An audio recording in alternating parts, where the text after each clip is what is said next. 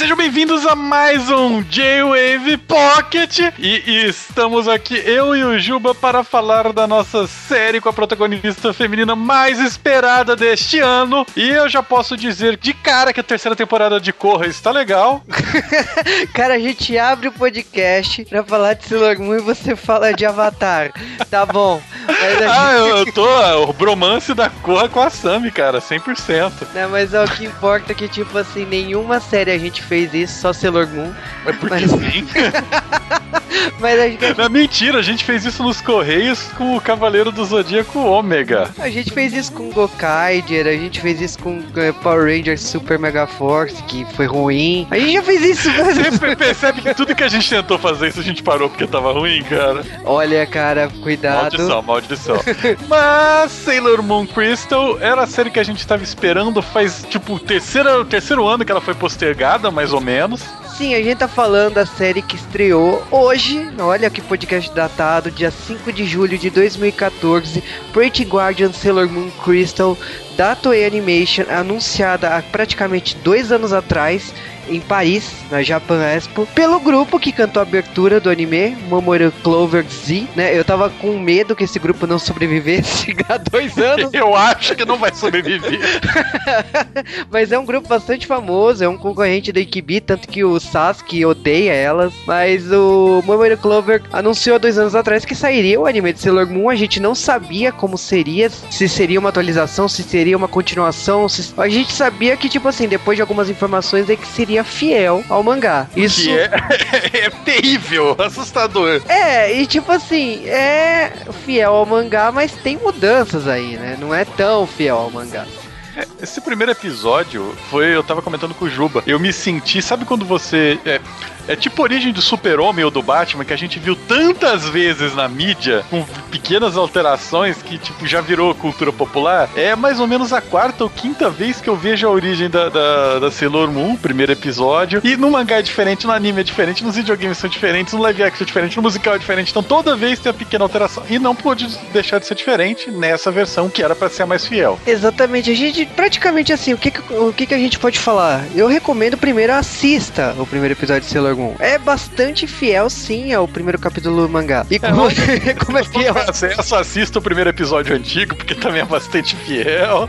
Mas, é, eu acho- na banca, porque é bem, bem parecido. eu acho que a grande diferença desse primeiro episódio é que, tipo assim, você percebe, primeiro, uma pegada mais séria. Segundo, que você percebe que, tipo assim, eles querem adiantar algumas coisas. Então, em vez de inserir o passado da Serena, da Usagi lá pra frente, eles já estão inserindo a origem da personagem aqui no primeiro episódio. É, tipo, ela já tem uns sonhos do Milênio de Prata. Ela já sabe alguma coisa que ela viveu com uma pessoa que ela amou profundamente, que você já sabe que é o Mamoru, o futuro Tuxedo Mask, que tá- também aparece aqui. E, tipo, É, é, rola até um momento de, de olho no olho nos dois, né? Que era pra você esperava a briga, os dois se olham e acabou por aí, né? é, a primeira briga deles já tem, tipo assim, ela já lembra do sonho de novo. Então eles estão reforçando muito essa pegada do sonho dela. A...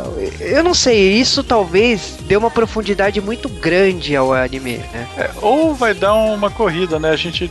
Por falar, eu pessoalmente eu estava esperando uma continuação da quinta temporada, porque a quinta temporada largou num ponto que facilmente daria pra fazer uma nova temporada de Sailor Moon seguindo, como, como foram aqueles fanarts do chinês, né? Que mostrou Sailor Moon depois de 10, 10, 20 anos. Mas, sei lá, cara, eu, eu, eu acho que é muito cedo pra gente falar. O estilo da animação, que era uma coisa que tava assustando, não incomoda tanto, apesar de todas elas parecerem que tem cara congelada, né?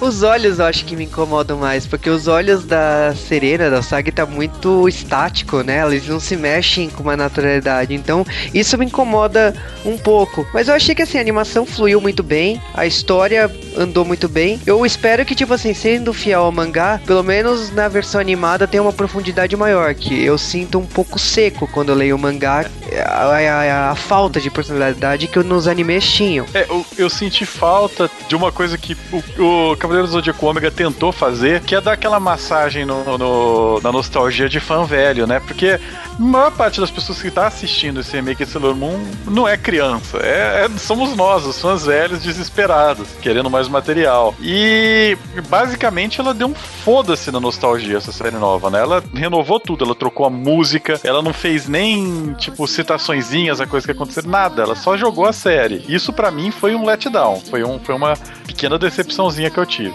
Ah, cara, eu acho que assim, para mim eu me agradei pela não troca da voz da Sailor Moon. No momento é, que. Essa foi a única coisa, né? Eu acho que assim, você manter a dubladora original, que é a Kotono Mitsuzishi, né? Que é a voz da Misato de Evangelho, a gente conhece ela por, por, por, essa fama aí. Eu acho que o. Tudo bem, as outras Sailors mudaram, né? O, Esse o é um problema.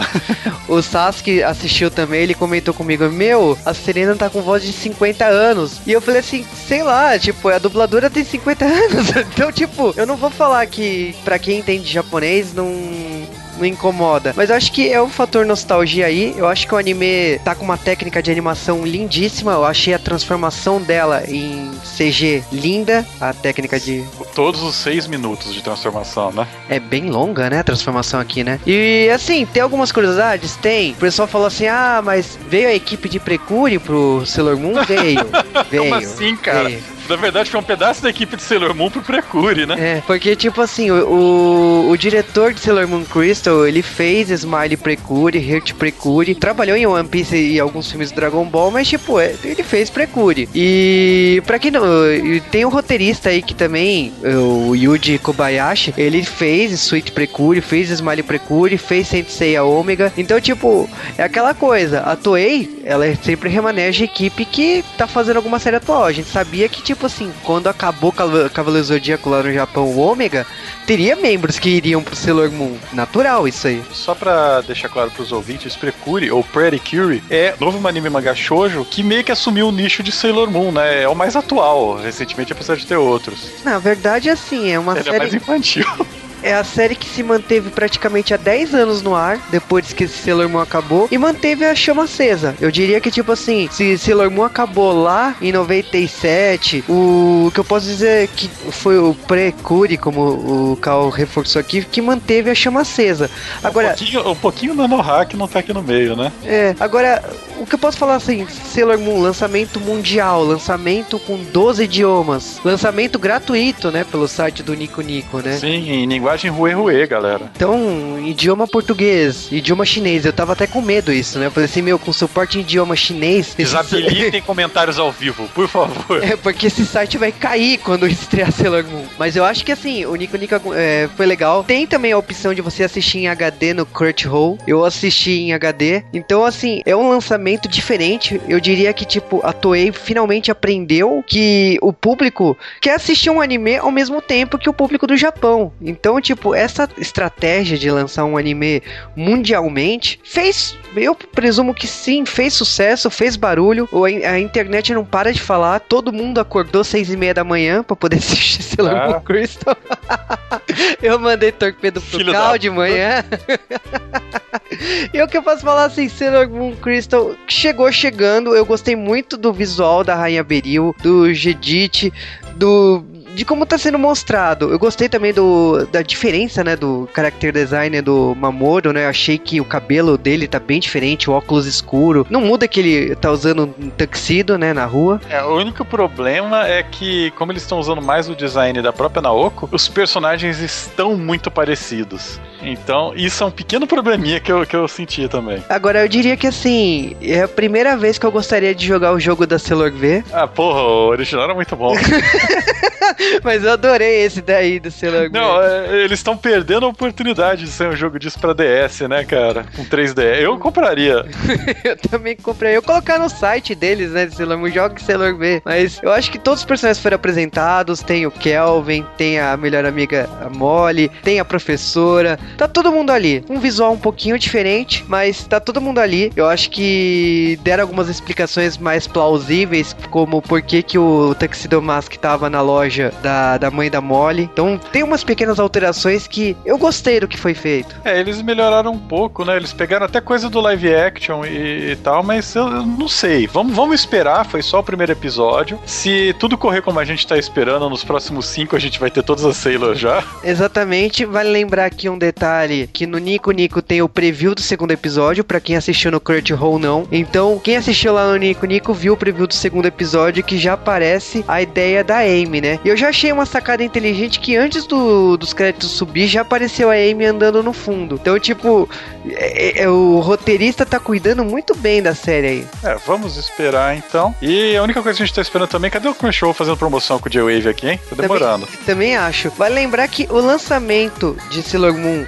é quinzenal, né? 26 episódios quinzenalmente, então um ano. O pessoal tá falando muito que por ser Sailor Moon Crystal, é basicamente Sailor Moon 1 e Sailor Moon R, porque as duas sagas são do Cristal de Prata e as duas sagas no mangá são 26 atos. O já surgiu uma imagem do anime com a, o Sag segurando o cetro do de Sailor Moon R, então o pessoal tá reforçando muito que pelo menos se o anime acabar, não, não fizesse barulho, sei lá, o que. O, pelo menos a história original acabe no final de Sailor Moon R. É, o que é um problema, né? Porque aí S vem logo depois e é S que a gente quer ver. Exatamente.